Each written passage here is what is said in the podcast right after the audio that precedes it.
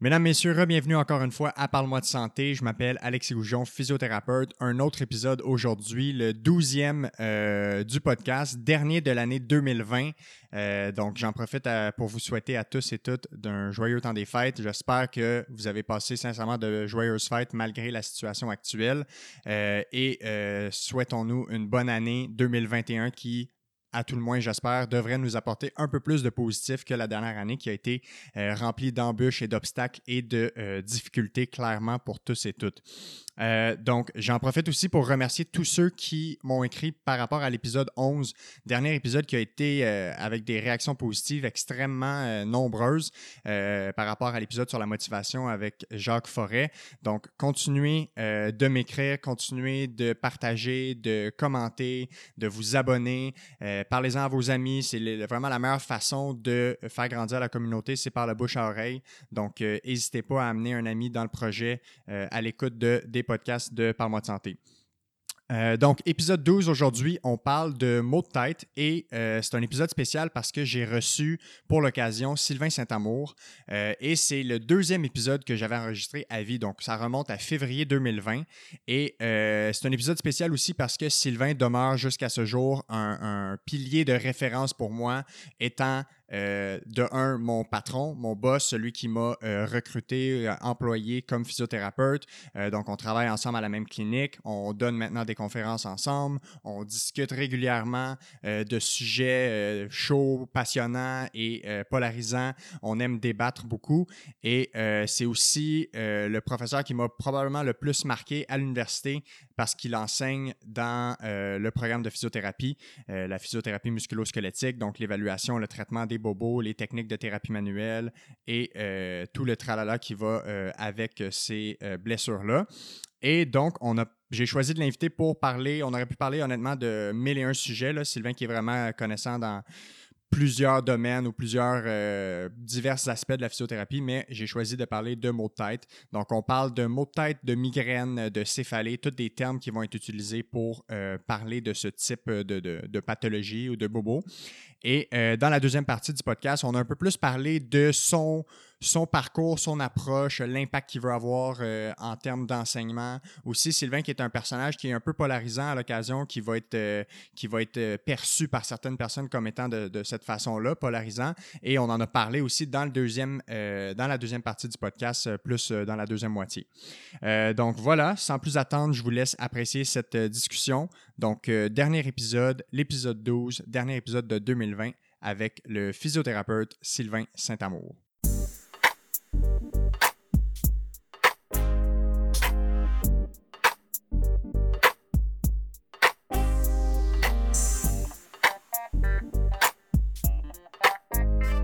Good. Sylvain Saint-Amour, bienvenue. Comment ça va? Ça va très bien, toi? Ben oui, ça va bien. On va te faire une petite bio juste pour que les gens aient une idée un peu de t'es qui. Donc, tu es physiothérapeute de formation, gradué avant le bug de l'an 2000, 1999. juste avant. Puis, euh, tu es propriétaire, copropriétaire des cliniques physioactifs dans la grande, grande région de Montréal, fait que surtout un peu plus Rive-Nord. Ouais. Euh, Qu'est-ce qui t'a amené à, à être physio? Hey boy. J'ai commencé jour 1, j'avais aucune idée c'était quoi physio. Ouais, Fait que au cégep. ça fait deux euh, personnes à date qui me disent ça. Ouais. au cégep, j'avais, je devais faire un choix. Ouais, Fait que j'ai coché euh, genre médecine, puis en dessous, il y avait physio. ok, Ergo, ça m'inspirait pas. ouais, Et j'ai coché aussi biochimie. ok. Ça, c'était tes options. Moi, dans toutes les universités, puis euh, j'ai été accepté partout. J'ai fait des entrevues en médecine. Finalement, ça n'a pas fonctionné. Puis physio, ben, j'ai fait, oh, OK. Ouais. Et j'ai trippé. Ouais. C'est ça qui finalement t'a plus euh, allumé? Ben, écoute, ça m'a. Ben, il n'y avait rien d'autre, Ouais. où je n'ai fait que cette formation-là. Ouais, mais, ouais, quand, quand t'es rentré, t'as aimé ça? Ouais, ouais, ouais. Assez rapidement, je me suis. euh, j'ai vu euh, un futur intéressant. Ouais. Puis, mettons qu'on jase un peu de tout ce que tu as fait euh, tu sais, rapidement en termes de, de réalisation, puis les postes que tu peux occuper. Fait que, évidemment, tu es physiothérapeute, tu travailles encore en clinique privée. Ouais. Tu es également enseignant chargé de cours à l'Université de Montréal. Ouais. Fait que tu enseignes surtout les cours de musculo-squelettique qu'on appelle. Fait qu'un peu les cours de thérapie manuelle, euh, raisonnement clinique. Fait que les cours qui permettent aux physios de traiter monsieur, madame, tout le monde euh, un peu. Exact. Ça ressemble à ça. Euh, tu es aussi enseignant en formation continue, fait que dans le programme de l'OCPMA maintenant, qui Ouais. est un peu comme euh, les cours pour les physios une fois qu'ils ont fini de graduer pour continuer à parfaire leurs connaissances. Fait qu'il semble avoir beaucoup d'enseignement dans ce que tu fais. Ben oui, puis mon rôle au sein de Physioactif est de plus en plus de me consacrer au mentorat auprès des physios. Fait que c'est un rôle qui prend de plus en plus de place depuis les 6-7 dernières années. Ouais. Et j'aime beaucoup ça. Puis qu'est-ce qui. Y a-tu une fibre d'enseignement en toi qui a toujours été là ou t'as-tu toujours aimé euh, enseigner aux gens, partager, euh, expliquer ou c'est comme naturellement t'as comme développé ça euh, par, le, par la force des choses, tu penses? J'ai beaucoup haï tout ce qui était exposé oraux à l'école, Ah ouais, hein? mais euh, je me souviens en mathématiques, en secondaire 2, euh, il y avait la moitié des étudiants qui posaient les questions au prof, puis l'autre moitié qui venait me voir à mon bureau. OK. Fait que ça a commencé jeune, Ouais. mais, mais c'est T'étais-tu une bonne? juste un peu. Ah ouais? OK. Fait que t'étais quand même. Euh, T'avais des bonnes notes. Ben, pas le choix pour aller en physio. Là. Ouais, ouais, ouais. Maintenant, quasiment autant que, que la médecine, là. Ou ben, à l'époque, c'était assez élevé aussi. là, puis Ouais. Ça a été un peu plus facile éventuellement, puis là, c'est redevenu peut-être plus dur. Mais, euh, mais Ouais. oui, fait que j'avais une facilité. Mais le- l'enseignement, écoute, euh, je, je- c'est venu naturellement plus tard, Mhm. mm, sans que ce soit un choix formel. Euh, ça s'est présenté à l'université. tu En 2000, j'étais déjà auxiliaire d'enseignement à l'université. Fait qu'assez rapidement, après avoir gradué, euh, l'opportunité a surgi, puis j'ai vraiment aimé ça. Ouais. Puis maintenant, ça fait juste en sorte que tu continues à enseigner de diverses façons, que ce soit aux médecins, aux physios, aux étudiants, aux formateurs, etc. Aux infirmières. Aux infirmières aussi, ouais. Ouais. Euh, on aurait pu choisir 2000 sujets là, pour lesquels euh, discuter, mais probablement une chose qui doit intéresser beaucoup de gens, c'est les mots de tête. Euh, J'ai choisi ce sujet-là aujourd'hui parce que je trouve que c'est quelque chose qui semble assez commun dans le, le- le- dans les soins de santé. Là. Il y a beaucoup de plaintes de maux de tête. Euh, il y a beaucoup de gens que nous, on voit en clinique qui ont des maux de tête. Ça semble assez nébuleux aussi. Là. On ne sait pas toujours qu'est-ce qui est quoi, qu'est-ce qui peut être aidé, qu'est-ce qui est grave, qu'est-ce qui est pas grave. Euh, mais en, en général, quand les gens parlent de maux de tête, c'est c'est de quoi qu'ils vont se plaindre? Leur plainte, ça peut ressembler à quoi? Euh, je dirais la chose qu'ils vont souvent nommer, c'est migraine, Mhm. Qui est euh, probablement la chose la plus plate à entendre, parce que la plupart du temps, migraine veut dire il n'y a rien à faire, dans la tête des gens évidemment, euh, parce que c'est complètement faux. Euh, les gens se plaignent donc de leur migraine. Sinon, ben, on se doute que s'ils consultent pour des maux de tête, c'est parce qu'ils ont mal à la tête. Comme dans d'autres choses, c'est un spectre. Il y en a qui sont juste écœurés d'avoir mal à la tête, puis ils veulent trouver une solution. Puis il y en a d'autres que leur vie est un enfer à cause des maux de tête. Il y en a dont Ouais. la vie familiale est troublée par la présence de maux de tête intenses. Euh, si, on, parle plus largement des migraines, ceux qui vivent euh, la peur, euh, ben pas la peur, mais la douleur associée au son, la douleur associée à la lumière, accompagnée de vomissements, ben, ça fait en sorte qu'il y en a qui vivent leur épisode de maux de tête dans une chambre, dans le noir, alors que la vie continue. Ouais. Euh, C'est assez limitant là, pour certains. Il y en a beaucoup que leur fonction est grandement affectée. C'est euh, c'est impressionnant. Fait qu'on a souvent des conjoints conjointes qui réfèrent à leurs conjoints conjointes parce que la vie familiale euh, est complètement affectée par ça. Puis quand on parle de migraine, est-ce qu'on sait précisément c'est quoi? Tu sais, mettons une vraie migraine, là, selon ce qui est décrit dans la science, dans les études, c'est quoi que le, le domaine médical décrit de ce que c'est une migraine? En termes de symptômes, c'est flou. Ouais. En termes d'origine, la migraine devrait être euh, ou bien une origine euh, hormonale ou un problème de circulation sanguine dans le cerveau. Euh, fait que la vraie migraine, ça devrait être ça. Mais dès qu'il y a des causes extérieures, comme par exemple la région cervicale, peut fréquemment créer Ouais, des, des des douleurs qui s'apparentent. Ouais. Ouais, exactement. Euh, donc, euh, c'est très multifactoriel, la migraine, le mal de tête. Euh, mais les gens ont tendance à penser que ce n'est qu'un problème médical et Mhm. non un problème qui vient du cou. Ouais. Les gens s'autocondamnent trop facilement, à mon humble avis, euh, parce que c'est triste d'avoir une vie modifiée de façon aussi importante que ça pour un problème finalement qui est pas différent d'un problème de coude ou un problème de genou. Penses-tu qu'ils se condamnent juste simplement par manque d'information? Parce ou par manque d'éducation? Juste le fait de ne pas savoir, un, c'est quoi une migraine, ou c'est quoi les autres choses qui peuvent causer les mal de tête, des maux de tête? Ben, les gens en général, puis je vais inclure les professionnels de la santé, savent peu distinguer euh, les différentes origines des maux de tête migraine. Euh, donc, le, le, le, patient, l'individu qui a mal à la tête, qui pense qu'il y a une migraine, est un peu pris dans cette information-là qui est erronée en général. Euh, fait que oui, un, un, flagrant manque de connaissances, mais qui vient de son environnement.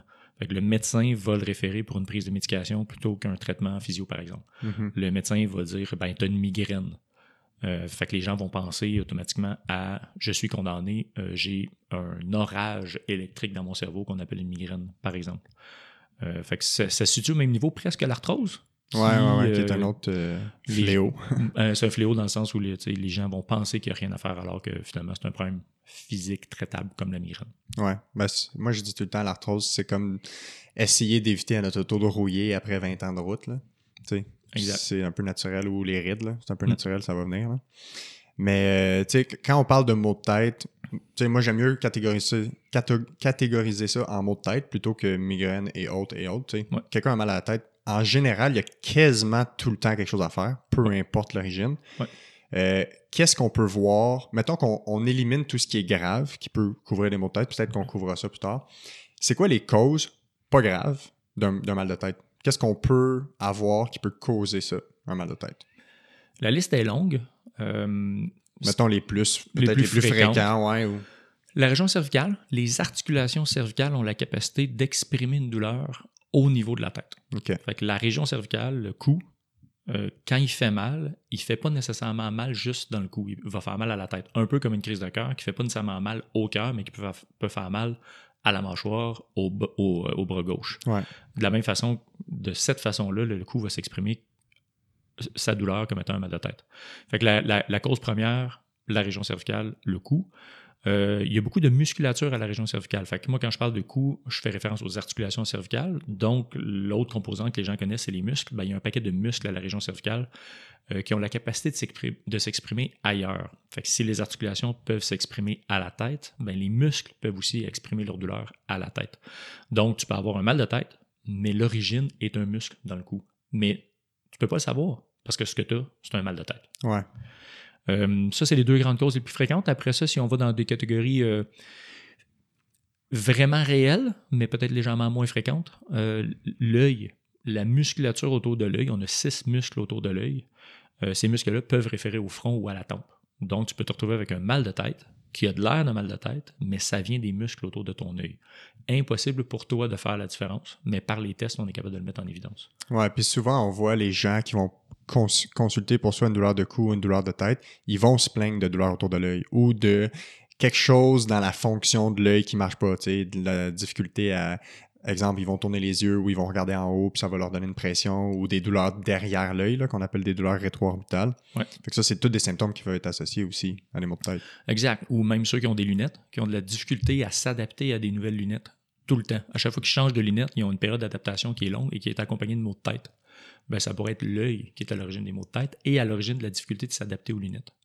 Fait que ça m'est arrivé à quelques reprises d'avoir ce type de patient-là qui euh, avait des maux de tête et une difficulté à s'adapter à ces nouvelles lunettes. Fait que le traitement de l'œil euh, qui se fait en physio va gérer à la fois les maux de tête et la- l'adaptation aux nouvelles lunettes. Fait que ça, ça se peut que ça en- peut-être ça en surprend beaucoup là, de, quand on parle de traitement de l'œil, probablement Ouais. que les gens se disent que- qu'est-ce qu'un physio peut faire avec l'œil? Ouais. Qu'est-ce qu'un physio justement peut faire avec l'œil pour aider ça? Euh, On pourrait résumer ou faire un parallèle. L'œil, c'est l'équivalent d'un coude. Euh, donc, si on veut bouger un coude de façon adéquate, il faut avoir la, la- la- la capacité physique de bouger. Faut, donc, de Ouais, la mobilité. il faut avoir la mobilité qui est disponible. Fait que l'œil doit avoir la capacité de bouger. Puis les facteurs limitants à cette mobilité-là, ben, c'est la musculature autour de l'œil, entre autres. La coordination de l'œil peut être atteinte. Euh, on ne sera pas surpris après une entorse de cheville d'avoir moins d'équilibre. Ouais. on s'est fait mal, on- notre équilibre est diminué, on trouve ça normal. Ben, pour l'œil, euh, sa capacité à être exactement au bon endroit, donc la pupille soit exactement au bon endroit quand la tête se déplace dans l'espace, ben, il faut garder cette coordination-là adéquate pour pas avoir de douleur à l'œil, de mal de tête. Euh, L'entité la plus fréquente qui va créer ça, c'est la commotion cérébrale. Ouais, ouais. La commotion cérébrale va souvent créer des problèmes qu'on va appeler oculomoteurs, donc l'œil n'est pas capable d'être coordonné de façon adéquate. Euh, puis c'est des choses qu'on traite aussi. Euh, fait que le traitement des maux de tête qui est consécutif aux accidents d'auto, aux commotions cérébrales ou associé à un mal de tête, c'est le même traitement. Parce que dans le fond, un œil, c'est un peu comme n'importe quelle autre articulation. Exact. Ça s'évalue, ça se traite, on peut avoir des exercices, on peut traiter manuellement même les yeux. Exact. Qu'est-ce qu'on peut faire comme traitement en clinique autre que les exercices pour les yeux? Qu'est-ce qui se fait? euh, Qu'est-ce qui existe? Directement pour l'œil? Ouais, mettons qu'on parle de la structure de l'œil en tant que telle, la Mm. musculature associée. Ben, quand il y a des restrictions, donc si l'œil n'est pas capable de bouger dans toutes les directions de façon parfaite, on peut manuellement étirer les structures autour de l'œil, Ouais. donc principalement la musculature. Donc, il y a moyen de faire des étirements d'œil. On peut le faire de façon manuelle, on peut le faire comme par des exercices, comme tu le disais, mais sinon, on peut euh, prendre l'œil, une fois l'œil fermé, puis aller mobiliser l'œil, aller euh, forcer l'œil à bouger dans la direction souhaitée pour éliminer la douleur associée au mouvement de l'œil. Euh, fait que ça, c'est un des traitements qui est disponible. Euh, il y a d'autres affaires complexes comme le tonus musculaire autour de l'œil. Fait que le, le muscle lui-même peut être raide parce qu'il a subi des traumatismes. Il peut y avoir des petites cicatrices, des petites euh, des, des adhérences dans le muscle. C'est ça qu'on va aller traiter manuellement, mais on peut avoir aussi euh, un, la- la- un peu comme l'input, euh, le, le cerveau qui donne un signal à la musculature qui est un peu erroné, qui donne trop de raideur dans le muscle. Ouais. Et ça, il y a différentes interventions qu'on peut faire pour le modifier aussi. Fait que ça, ce serait plus un problème du système nerveux qui amènerait une raideur dans l'œil. C'est Exactement. comme si le- la boucle euh, neurologique un peu qui va vers l'œil serait comme erronée. Ouais. Ou ça enverrait un mauvais signal qui entretiendrait un Ouais. manque de mobilité de l'œil. Comme les ischio-jambiers chez plein de gens. Les gens se Ouais. plaignent d'avoir les ischios, le muscle en arrière de la cuisse qui est raide. Euh, ben, souvent, c'est un tonus, un- une espèce de contraction musculaire de base qui est trop élevée. Qu'on va étirer. qu'on va étirer. C'est pas une vraie raideur. Une raideur perçue ou. euh, On pense que c'est une raideur alors qu'en réalité, c'en est pas une. Ben là, il va arriver sensiblement la même chose. Puis là, on a couvert un peu tout ce qui peut être pas grave. Y a-tu des choses qui devraient nous alerter? Mettons quelqu'un qui a un mal de tête, quel autre signe, symptôme ou, euh, quoi, quoi d'autre comme élément dans l'historique qui pourrait mener à, à croire soit à une personne ou à un physio de dire, ben ça, ça pourrait être quelque chose de plus grave? Une douleur euh, inhabituelle, euh, d'apparition soudaine et intense. Ouais. Euh, fait que le caractère, les gens en général, ça fait longtemps qu'ils ont mal à la tête quand ils consultent ou euh, des migraines, peu importe.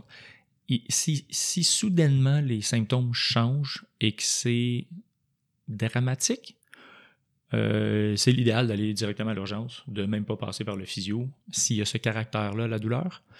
Dans le sens que c'est un changement violent d'intensité par rapport Ouais. à ce qu'ils ont connu. Exactement. On va penser à quelque chose. euh, Tu sais, les gens peuvent facilement faire le parallèle avec, avec un ACV. Souvent, l'ACV, l'AVC, l'accident Ouais. vasculaire cérébral, va être euh, le signe un peu précurseur. Souvent, c'est un mal de tête vraiment violent. Mais les gens n'ont pas le temps de se rendre parce qu'ils tombent en général dans les minutes qui suivent. Ouais. Euh, ça, ça serait la cause la plus grave de mal de tête, si on veut. Mais, mais des fois, c'est quelque chose qui est en train de s'établir, mais qui euh, donne cette douleur violente-là. Fait que ça, ça va être la première cause d'inquiétude de, de la part d'un physio. Une douleur. euh, Ce qui est relativement rare qu'on voit, là, dans le sens que quand les gens nous consultent, ils vont souvent dire j'ai mal à la tête depuis 10 ans, tu sais, à l'occasion, une fois par deux, trois mois. Puis là, récemment, euh, j'ai un nouveau travail, je fais beaucoup d'ordi, puis paf, là, les maux de tête sont beaucoup plus intenses ou plus fréquents. Exact. Euh, L'autre cause fréquente euh, d'inquiétude, on a des artères dans la région cervicale qui peuvent donner des symptômes euh, côté du cou, mâchoire, tempe. Euh, fait que si ça c'était nouveau euh, et accompagné d'un état de santé ordinaire, dans le sens Ouais. cholestérol, hypertension, quelqu'un qui fait pas beaucoup d'activité physique, si on peut additionner à ça l'embonpoint. Fait que tu as un état cardiovasculaire qui est déjà précaire, suboptimal, et qu'on a ces symptômes-là qui apparaissent, ça pourrait être une cause d'inquiétude. Parce que dans le fond, tous ces facteurs-là peuvent prédisposer à ce qu'on appelle des. C'est soit des blessures ou des ruptures ou des, des insuffisances au niveau de ces artères-là. Exactement, c'est ça. C'est comme si les artères sont pas en santé.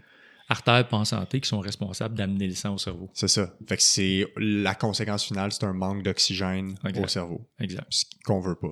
Puis le signe premier, c'est souvent le mal de tête. Ouais. Mal de tête qui serait, par exemple, plus violent que d'habitude, comme tu disais un peu tantôt. Il devrait être différent, exactement, mais Mhm. il pourrait y avoir certaines entités d'apparition progressive. Ouais. Euh, fait que c'est là où nous, ça fait partie de notre raisonnement. Euh, mais c'est très difficile pour le- le- la personne qui le vit de trouver ça inquiétant versus le mal de tête nouveau, complètement différent et, euh, et plus grave. D'où encore l'importance de contrôler tout ce qui est euh, syndrome métabolique qu'on appelle. Fait que les gens qui sont hypertendus, les gens, par exemple, qui peuvent être diabétiques ou euh, qui ont des, maladies, des antécédents de maladies cardiaques ou qui font du cholestérol. Ouais, le questionnaire médical que tous nos patients remplissent sert Mhm. à ça, entre autres, pour être capable d'identifier qui est à risque, pour être sûr d'intervenir juste avec ceux qui vont qui ont besoin de ça plutôt qu'une référence médicale.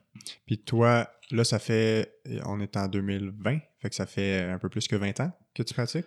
20 ans et 3 mois. 20 ans et 3 mois. Dans toute ta carrière, est-ce que tu en as eu des, des patients qui sont venus dans ta clinique puis que tu as dû référer parce que le mal de tête, ça sentait pas bon? Jamais. Jamais. Puis il n'y a rien que finalement s'est avéré à être plus grave que ce que c'était? Non. Le seul patient que j'ai eu, il a réussi lui-même à déchirer une de ses artères-là. Fait que lui-même, en faisant un mouvement avec son cou pour essayer de se soulager, lui-même a réussi à déchirer son artère. Ah ouais. Mais il a survécu. Fait que, mais ça, c'était à- pendant la prise en charge? Non, il est venu après parce qu'il restait des douleurs cervicales après. Ok, c'est ça. Ouais, mais il avait été chez le médecin puis tout ça avant. Ouais, ouais, ouais. Ok, exactement. Ouais, j'étais chanceux. Ouais, parce que sinon, il serait probablement venu dans ton bureau puis probablement que ça aurait été un petit red flag euh, ou quelque chose. ouais. Je- J'espère que je l'aurais vu. Ouais. Mais à date, non. Tous mes patients sont en vie euh, après des maux de tête. Euh, Il n'y a pas rien eu de grave. C'est quand même des, des incidents vraiment rares. Ouais, ouais, ouais. Peut-être que les gens pensent que c'est plus fréquent des trucs graves euh, en général. Là. Je sais pas si les gens pensent que le- vu que la tête c'est plus nébuleux ou que le cerveau c'est plus nébuleux que quand on a mal à la tête, ça doit être parce qu'il y a quelque chose de structurellement atteint euh, Mm. dans la tête. Là. On voit ça un peu partout dans le corps là, avec les gens qui demandent à voir ou à savoir c'est quoi la structure en cause du problème. Je, je pense que si moi j'avais ce problème-là, je m'inquiéterais, Ouais. mais je vois pas ça tant que ça. Parce que les gens conservent longtemps des maux de tête sans rien faire. Mhm. De la même façon que tu as mal à la tête associé à tes menstruations, ben, euh, tu sais, comme ça t'arrive régulièrement. Ouais, exactement. Ben, la semaine euh, passée, justement. Exact. Que- Mhm. Mais les gens consulteront, tu sais, les femmes consulteront pas nécessairement pour des maux de tête associés aux menstruations, Ils vont penser que c'est normal, même si c'est euh, incapacitant. Alors qu'il y a souvent une composante euh, cervicale, il y a souvent un problème de cou qui va contribuer à rendre le mal de tête présent lors des menstruations, par exemple, ou après les menstruations. Euh, fait que les gens ont. Tu sais, encore une fois, j'ai l'impression qu'ils sont pas inquiets des maux de tête, ou, du, ou du moins, pas, je perçois pas cette inquiétude-là, contrairement, par exemple, à la région lombaire. Fait que les gens ont mal au dos, puis ils se disent euh, Bon, ma vie est finie, je vais avoir mal au dos jusqu'à la fin de mes jours. Euh, les maux de tête, je sais pas, les gens euh, ont ten- tendance à accepter ça. J'ai déjà une, une femme qui m'a dit Non, j'ai pas mal à la tête. Vous avez pas mal à la tête? Non, non, juste trois fois par semaine. Ah ouais. Hein? l'idée de c'est normal d'avoir mal à la tête semble être présent euh, chez les gens. Moi, je n'ai jamais mal à la tête. Ouais, moi non plus. Et, très, très, très rarement. Exact. Et c'est ça que je trouve normal, de ne Ouais, pas avoir mal à la ouais. tête. Euh, fait qu'il y a une certaine tolérance aux maux de tête que je comprends mal. Ouais. J'aimerais pas ça avoir mal à la tête, euh, même une fois par semaine. Ouais, mais peut-être ça, tu pourrais te mettre dans la peau de tes patients. Je vais les écouter à la place. Ouais, exactement. Tu parlais tantôt que souvent les femmes qui vont avoir des douleurs ou des maux de tête pendant leur cycle menstruel ou associés à leur cycle menstruel, que ce soit avant, pendant, après, tu disais qu'il y a souvent une composante de coût qui va contribuer à ça. Fait que dans le fond, c'est un peu comme si le mal de tête est en dormance, puis les hormones tout seuls sont pas assez pour le déclencher. Exact. mais que quand on additionne à ça la composante de coût, c'est là que ça va devenir sympt- symptomatique. Et donc, quand ils sont dans leur cycle menstruel, ils ont les deux ensemble. Quand ils sont pas dans leur cycle menstruel, ils vont avoir juste la composante de coût. Et donc, ils seraient pas symptomatiques, c'est ça? Exact. Euh, il y a plusieurs facteurs qui peuvent s'additionner ensemble pour déclencher ou pour que le mal de tête soit présent. Mais un seul des facteurs, c'est insuffisant. Euh, la région cervicale elle-même, toute seule, pourrait être suffisante pour créer un mal de tête. Si on enlève la composante cervicale, le mal de cou, il n'y a plus de maux de tête. Certains individus qui ont des vraies migraines vont prendre la médication pour changer le- les vaisseaux sanguins. Fait que Ouais. des vasoconstricteurs, des vasodilatateurs vont Ouais. venir changer la grosseur des vaisseaux sanguins pour enlever la migraine. Ouais. Fait Pour qu'il y ait plus de sang qui circule. Exact. Fait que eux, si ils n'ont qu'une composante migraineuse, vont être aidés par la médication. Il y en a d'autres que tout ça est mélangé ensemble. Fait qu'on essaie d'enlever les composantes individuelles pour que le total ne donne plus un mal de tête.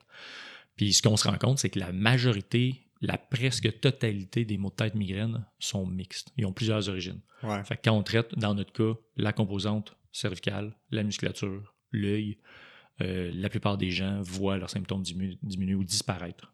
Fait que c'est ce que, dans le fond, ça revient un peu à ce que je disais, que peu importe ton mal de tête, il y a quasiment tout le temps quelque chose à faire. Parce que Ouais. si c'est 30% les hormones, 60% le coup, 10%, on sait pas trop, ben, on enlève le 60% qui vient du coup, puis soit on améliore dramatiquement ou on règle le problème. Ouais.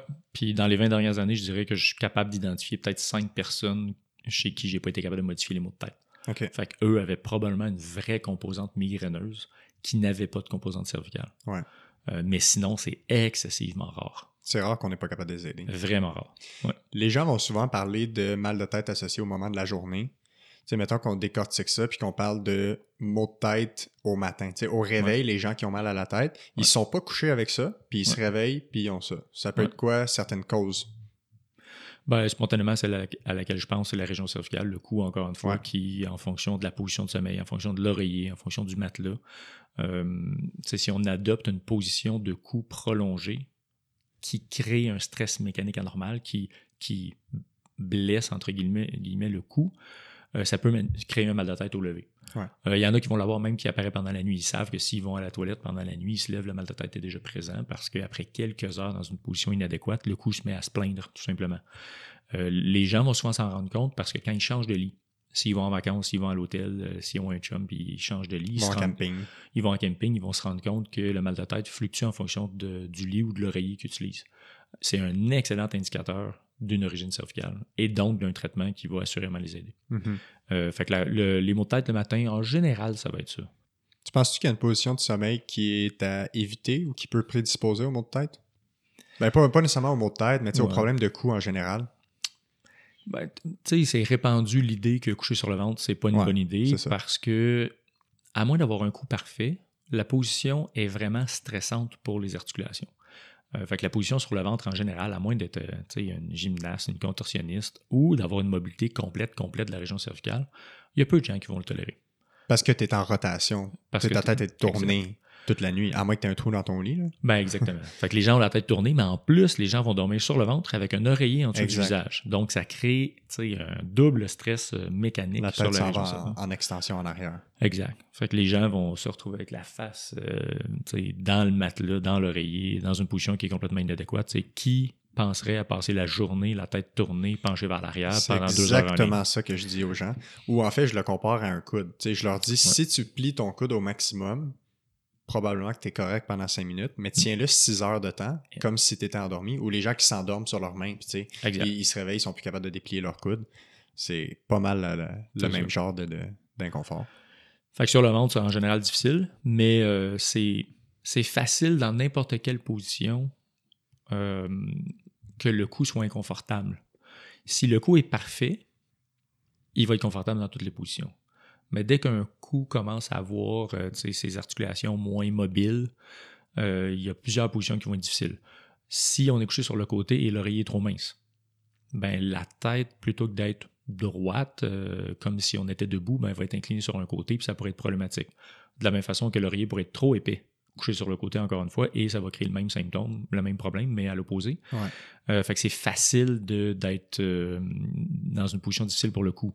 On est couché sur le côté, l'oreiller est parfaite, mais on tourne le corps vers le matelas. Ben, le cou se retrouve en rotation relativement. Fait que la tête est sur l'oreiller confortable, mais on a tourné les épaules autour du cou. Fait qu'encore une fois, ça devient problématique. Euh, fait que c'est facile d'être inconfortable pour le cou euh, en dormant. C'est pour ça que je dis, je dis à tout le monde, ceux qui disent qu'ils dorment sur le côté, je leur demande de me montrer comment ils dorment. Parce Exact. que sur le côté, sur le côté droit, c'est pas c'est vraiment pas tout le monde qui dit qu'il dort sur le côté qui dort comme ça. La majorité vont dormir avec une espèce de, de rotation. là. Moi, j'appelle ça le semi-ventre, semi-côté. Exact. Fait que, tu sais, c'est, ça, ça tourne un peu plus proche du dormir sur le ventre avec une, une rotation de tête. Ouais. Ou dormir parfaitement sur le côté avec les deux mains en dessous de la mâchoire. La, la Ouais. main, les mains en dessous de la tête. Ouais. Donc, ça force encore une fois une rotation du cou. Ouais. Ou qui peut amener la tête dans une autre position. Exact, ouais. Puis si on parle de euh, maux de tête, exemple, ceux qui vont se plaindre qui ont plus des maux de tête en fin de journée. Tu sais, Ouais. euh, ils ont fini leur journée de travail, pas de maux de tête, ils arrivent à la maison, puis là, paf, c'est là que ça arrive. À quoi on peut, euh, à quoi on peut penser? On questionne en général les habitudes de fin de journée. Fait que qu'est-ce que tu fais à la fin de ta journée? Est-ce que tu es en train d'écouter la télé euh, évaché sur ton euh, sofa? Est-ce que tu es en train de, je sais pas moi, euh, être sur ta tablette dans une position un peu euh, ordinaire? Es-tu en train de lire dans ton lit? Sur le ventre, sur les coudes. Sur le ventre, sur les coudes, ou assis euh, sur le dos, c'est-à-dire avec trois oreillers en dessous de la tête, ou encore assis les jambes allongées, la tête penchée pour regarder la tablette. euh.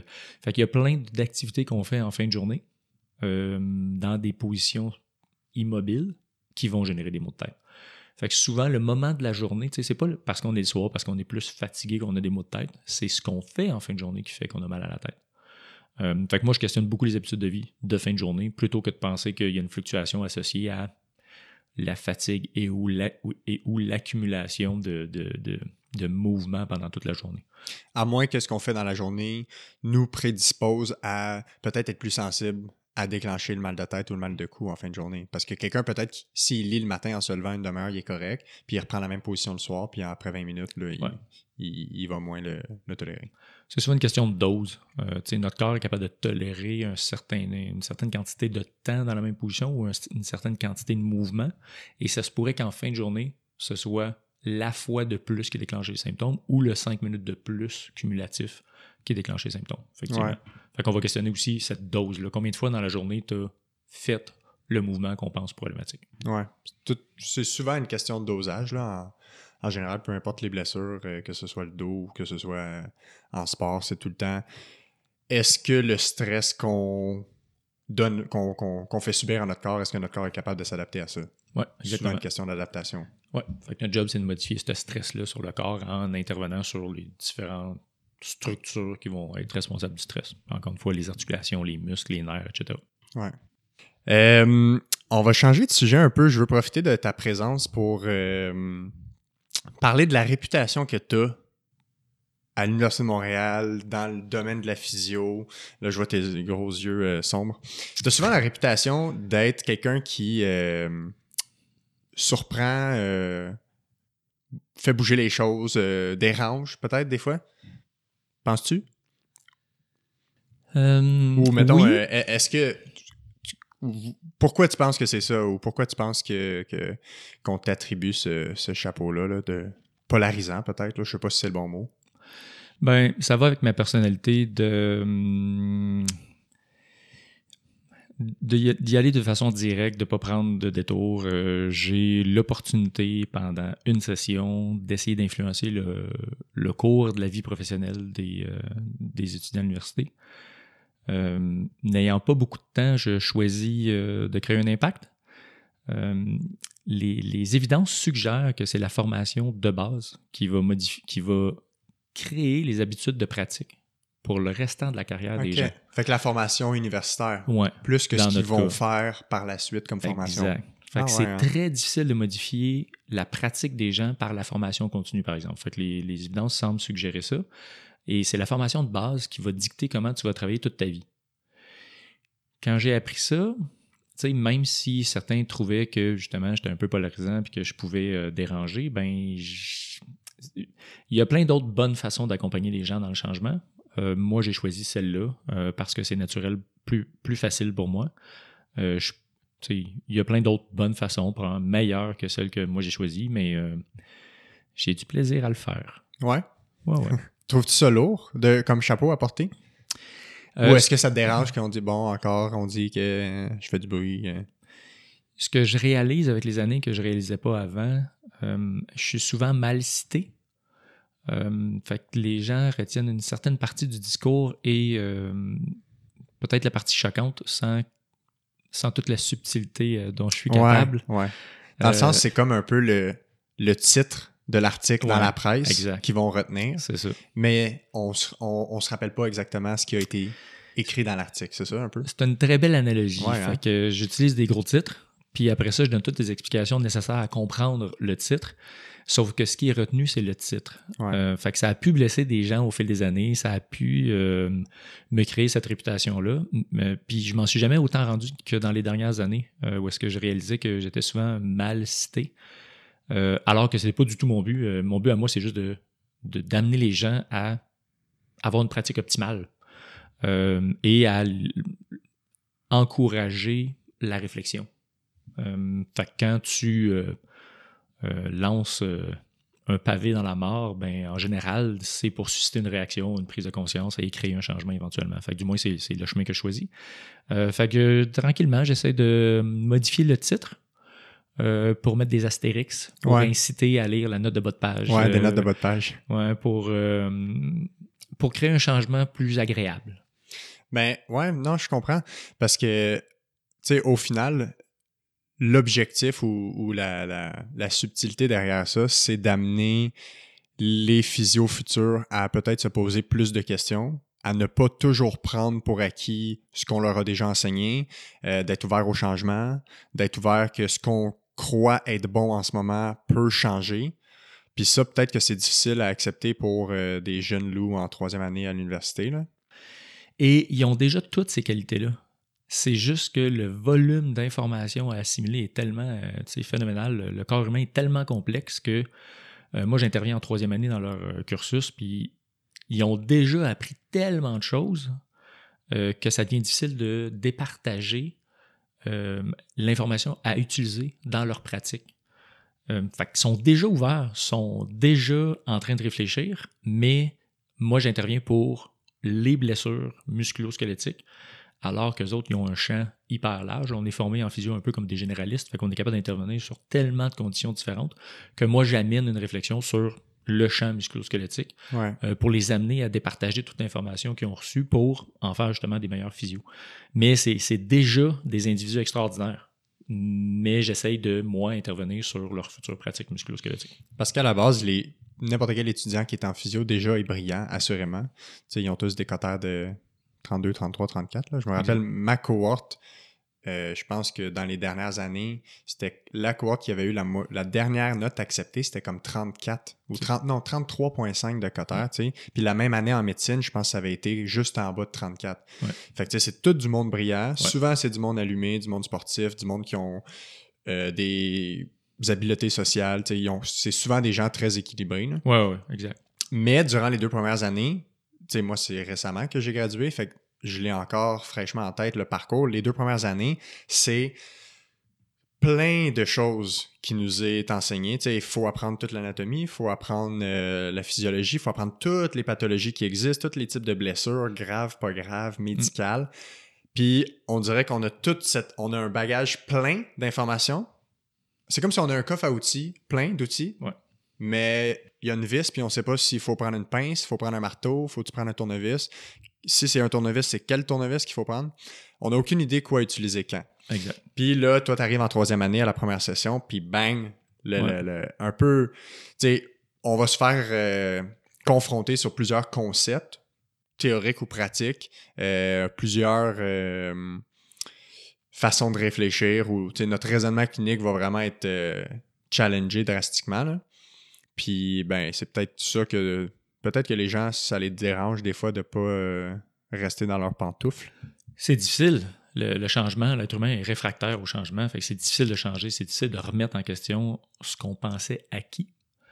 Euh, puis j'imagine que tous les autres profs sont un peu pareils. Ce qu'on souhaiterait, du moins, moi, ce que je souhaiterais, c'est j'aimerais qu'un qu'un nouveau gradué ait les connaissances que j'ai 20 ans plus tard. Pour que au, moment qu'il gradue. au moment où il gradue, j'aimerais ça transmettre mon bagage d'expérience de, acquise dans les 20 années précédentes pour que lui, il soit capable d'aider aussi bien que, par exemple, moi, un patient. Pourquoi? Mm-hmm. Parce qu'au bout de la ligne, on est tous là pour que le, patient aille mieux. On est là pour le bénéfice du patient.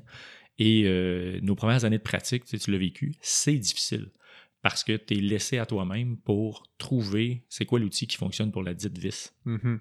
Certains se réveillent la nuit euh, en traitant euh, dans les premières années de pratique, dans les premiers mois. Mais c'est parce que c'est tellement un clash différent. Je ne sais pas si toi tu l'avais vécu aussi comme ça. C'est un clash drastique entre c'est quoi la théorie dans les livres, puis c'est quoi un être humain qui a la théorie de pathologie devant toi. C'est complètement différent. on décrit une entorse de cheville comme étant tellement simple à l'université. Le pied y vire dans cette position-là. Tu fais ces exercices-là. C'est tout le temps comme ça que ça va.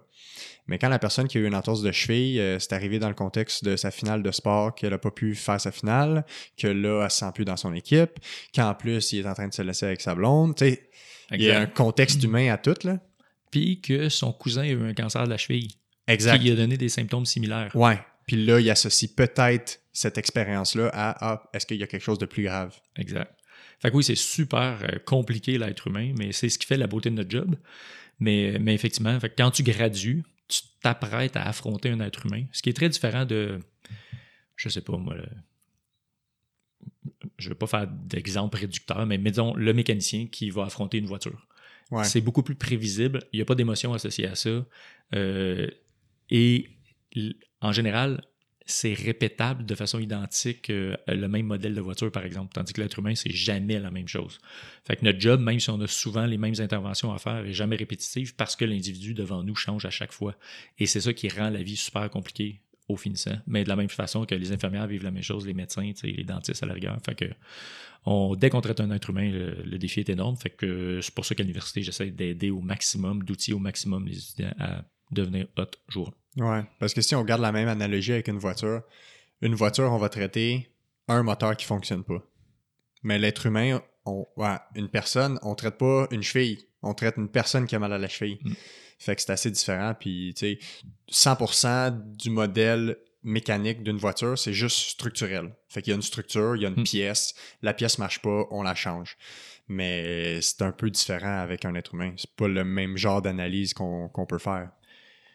C'est vraiment différent, puis il n'y a pas de petit pistolet pour euh, scanner euh, le code barre euh, problématique de la Ouais. voiture. Ouais, exactement. Ouais. Puis, tu penses quoi de euh, ce que la physio. Je sais pas si c'est la bonne façon de le poser, là. Penses-tu que la physio peut être plus que ce qu'elle est en ce moment? Ou penses-tu que comme physiothérapeute, si tu compares maintenant à il y a 20 ans quand tu as commencé à pratiquer, y a-tu des différences? Puis est-ce que tu penses que ça peut être plus encore? Ça a changé, euh, Ouais. mais je pense qu'il y a encore deux euh, modèles de pratique. Euh, modèle de pratique plus facile, conservateur, avec des interventions pour soulager les gens. Puis encore une fois, je pense que ça dépend un peu des individus. Tu sais, personnellement, mon souhait, c'est pas que les gens aient moins mal, c'est qu'il n'y ait plus leur problème qui est à l'origine des symptômes. Euh, mais il y en a pour qui soulager, ça, ça, ça les rend heureux. Euh, Ça que- rend les patients heureux ou ça rend les physios heureux? ça rend le physio heureux de savoir que son patient a moins mal à la fin de son traitement. Puis ça amène à privilégier certains outils qui ne donneront pas de résultats à long terme. Euh, Par exemple? Euh, par exemple, l'électrothérapie. Fait que les courants électriques qui sont fréquemment utilisés, euh, ceux qui ont- sont déjà en physio, les TENS, les interférentiels, les- il y a plein d'autres L'ultrason. types. L'ultrason va rentrer là-dedans. Mhm. Fait que c'est des interventions qui vont changer les symptômes à court terme, mais qui n'auront pas d'influence sur l'origine des symptômes. Fait que c'est, le but, encore une fois, c'est d'aider les gens, mais ça les aide juste de façon temporaire. Fait que ça, c'est un modèle un peu plate. Euh, tu sais, le parallèle, encore une fois, ce serait de donner des Tylenol à quelqu'un qui a le cancer pour gérer ses symptômes. C'est un peu plate. Euh, fait qu'on serait un En peu insatisfait. hein. Ouais, on serait un peu insatisfait si c'était ça le traitement qui nous était offert. Je suis bien d'accord. Euh, fait que c'est un modèle de pratique qui existe encore, qui est un peu plate, euh, mais par contre, moi, ce que je vois, je pense, dans les 20 dernières années, c'est qu'il y a de plus en plus de physio intéressés à traiter la cause. Fait que par chance, ça change, euh, mais c'est dans tous les domaines. Il y a à peu près 50% des gens dans n'importe quel domaine qui sont ordinaires, puis tu as 50% des gens qui veulent vraiment faire une différence. Que ce soit médecin, physio, mécanicien, électricien, Exact. C'est ça. avocat. Ouais. Fait que la moyenne est là pour départager les gens. T'en as en haut de la moyenne, t'en as en bas de la moyenne, puis c'est bien plate, mais on sait jamais sur qui on tombe. Ouais. Euh, fait que j'ose espérer que la moyenne est, est meilleure qu'avant. Euh, Ou qu'on s'enligne vers de plus en ouais. plus euh, de, de gens qui semblent avoir des peut-être des méthodes ou des approches un peu plus actives, un peu plus euh, à responsabiliser les patients, à leur faire prendre, euh, leur, leur faire réaliser que c'est l'autoprise en charge aussi qui va les guérir, Ouais. là, de Ben, se prendre en charge eux-mêmes. Il y a beaucoup de recherches scientifiques qui se fait dans le domaine médical et dans le domaine de la physiothérapie. Et les évidences euh, ont été au cœur de, notre, de nos interventions, je dirais, dans les dix, dernières années. Fait Quand que- tu parles d'évidence, tu parles de euh, études scientifiques qui veulent dicter un peu nos façons de faire. C'est Ouais, ça? exactement. Le modèle de pratique basé sur les évidences scientifiques, ça fait à peu près 10 ans qu'il y a eu un énorme intérêt dans, dans la physiothérapie et la médecine en général.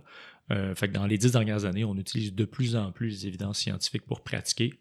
Euh, ce qui a probablement amélioré nos résultats jusqu'à un certain point.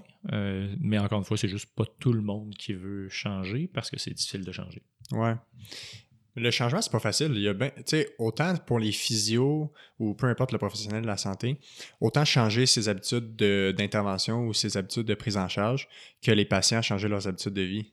Exact. Ou changer leur, tu sais, la personne qui revient le soir puis qui est sur le fauteuil pendant quatre heures avec les pieds sur la table, avec les chips puis la liqueur, puis qui consulte évidemment pour un mal de dos, ben ça se peut que pour régler son mal de dos, il faut qu'il passe par une période de un peu moins de 4 heures de télé, puis peut-être quelques séances de marche dans la soirée. Les gens pensent souvent que on les empêche, qu'on les guérit en les empêchant de faire ce qui leur fait mal. Alors qu'en réalité, euh, leur, leur, façon de faire responsable de leur douleur sont nouvelles les gens ont nouvellement changé leur posture sans s'en rendre compte, leur façon de marcher, leur façon de bouger sans s'en rendre compte. Fait que c'est nouveau la façon qu'ils bougent et qui est responsable de leurs symptômes. Et notre job à nous autres, c'est de les ramener à comme ils étaient avant.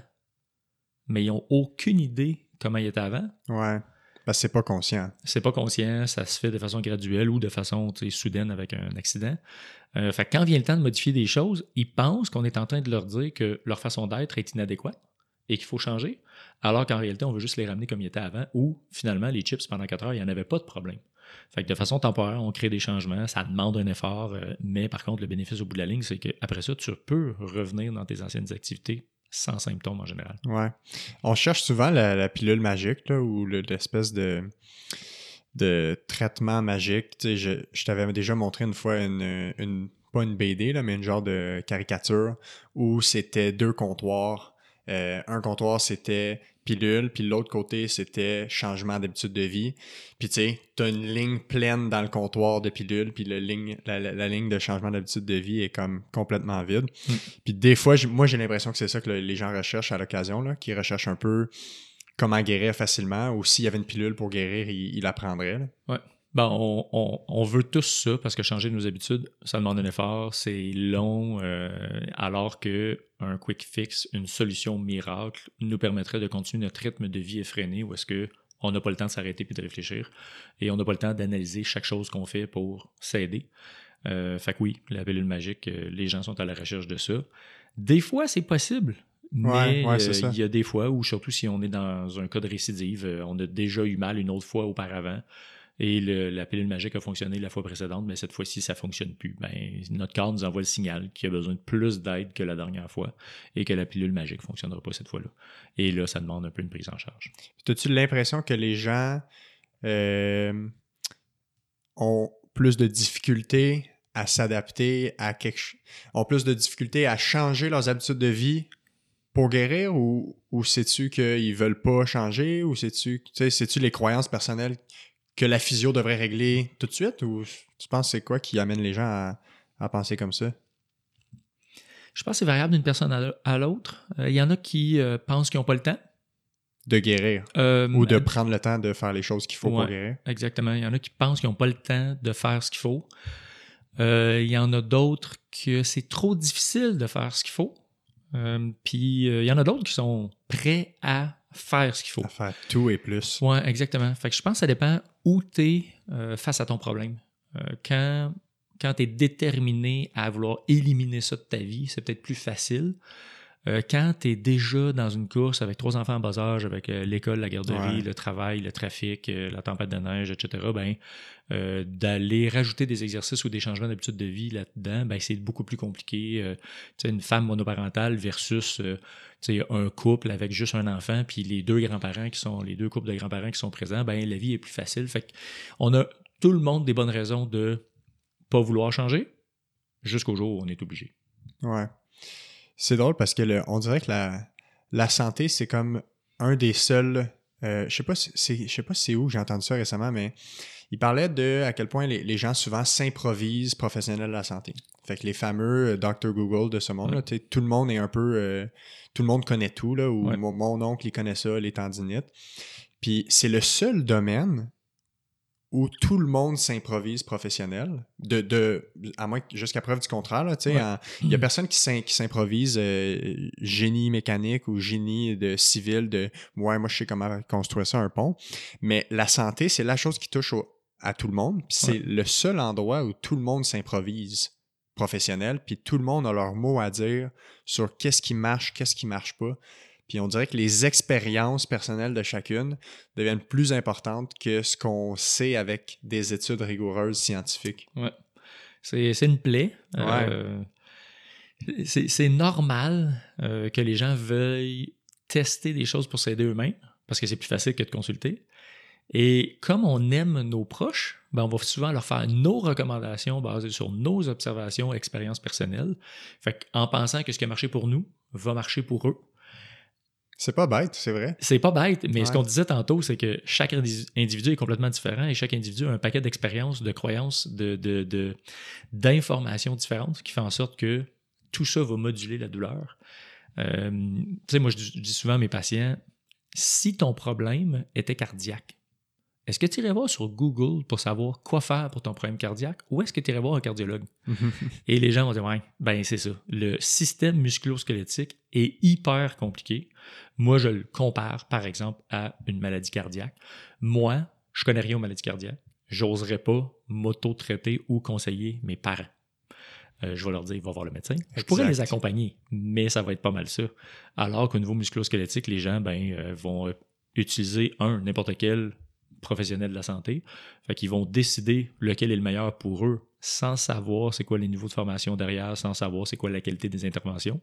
Et vont recommander à tous leurs amis, voisins, euh, beaux-frères, belles-sœurs, leur ostéo, chiro, masso, acupuncteur, orthothérapeute, fasciothérapeute, tout ce que tu veux, euh, sans...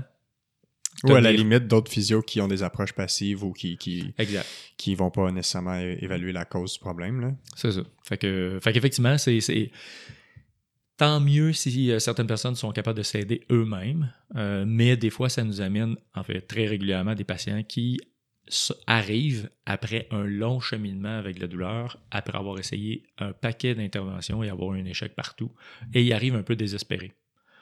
Euh, par chance, ben, avec les outils qu'on a, on est ca- capable de les aider quand même, mais je vois beaucoup de souffrance associée à ça. C'est Ouais. ça que je déplore. Ouais. Peut-être associé au, au parcours parcouru, justement, pour euh, essayer de régler leur problème. là. Parce que c'est un Ou- peu comme une, séquence consécutive d'échecs, là, quand ils règlent, quand ils règlent pas leur problème. Et tu finis par penser qu'il n'y a pas de solution à ton problème. Exact. Et ça t'amène à accepter de vivre avec une certaine quantité de douleur parce que tu as eu trop d'échecs inappropriés. C'est, tu sais, encore une fois, c'est le parallèle avec notre cancer de tantôt. C'est normal que ton cancer progresse si tu prends juste des Tylenol. Ouais.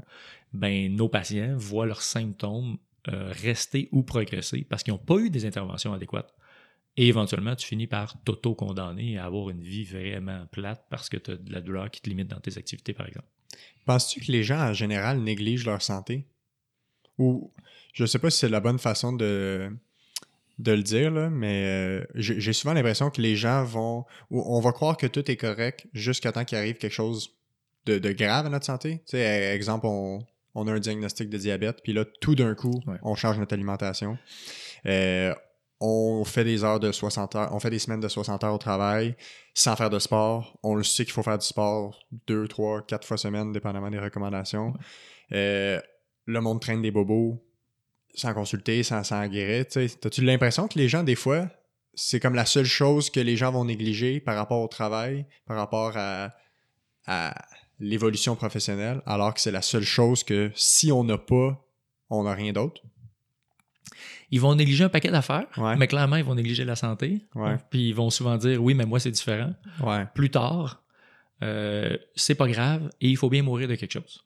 Fait que clairement, euh, Une tendinite de genou. euh, c'est ça.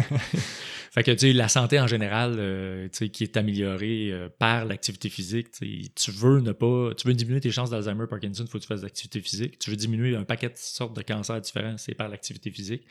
Fait que les gens vont préférer jouer au bridge que d'aller marcher une demi-heure.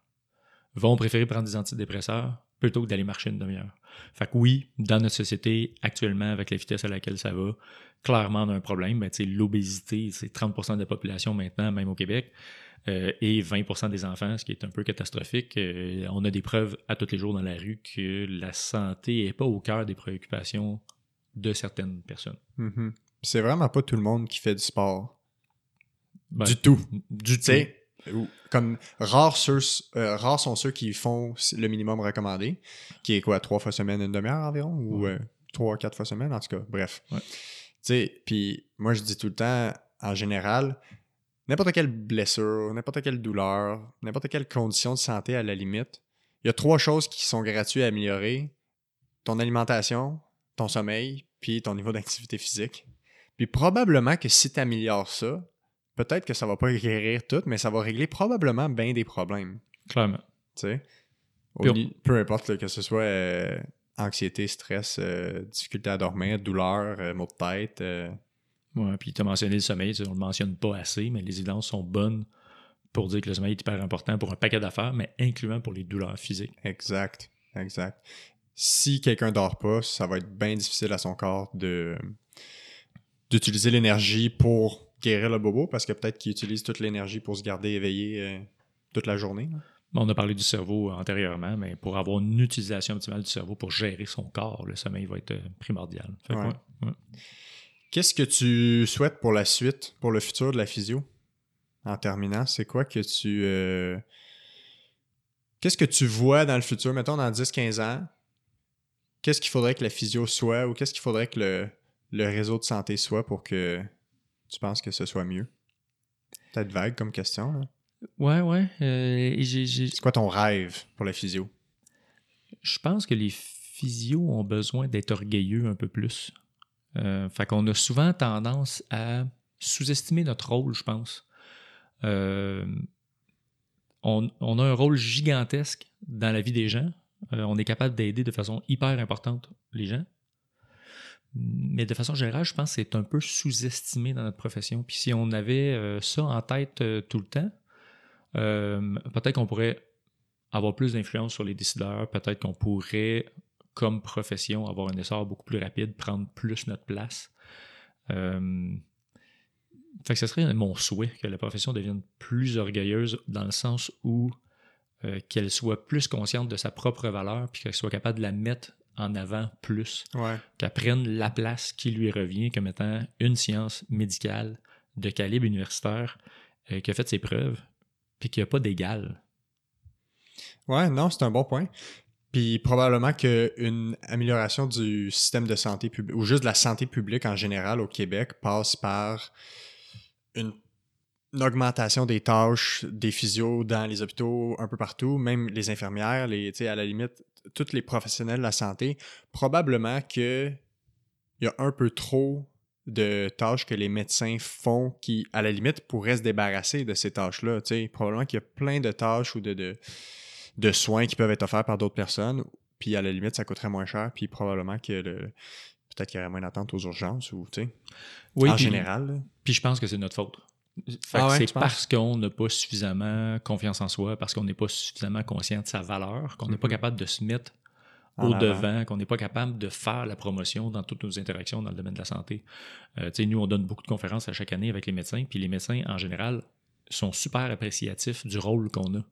Mais il faut qu'ils rencontrent un- un- des physios qui sont capables de représenter ce qu'un physio est, comment le physio peut être aidant pour le médecin, pour ses patients, comment le physio est capable de compléter de façon parfaite le rôle du médecin dans les blessures musculo-squelettiques.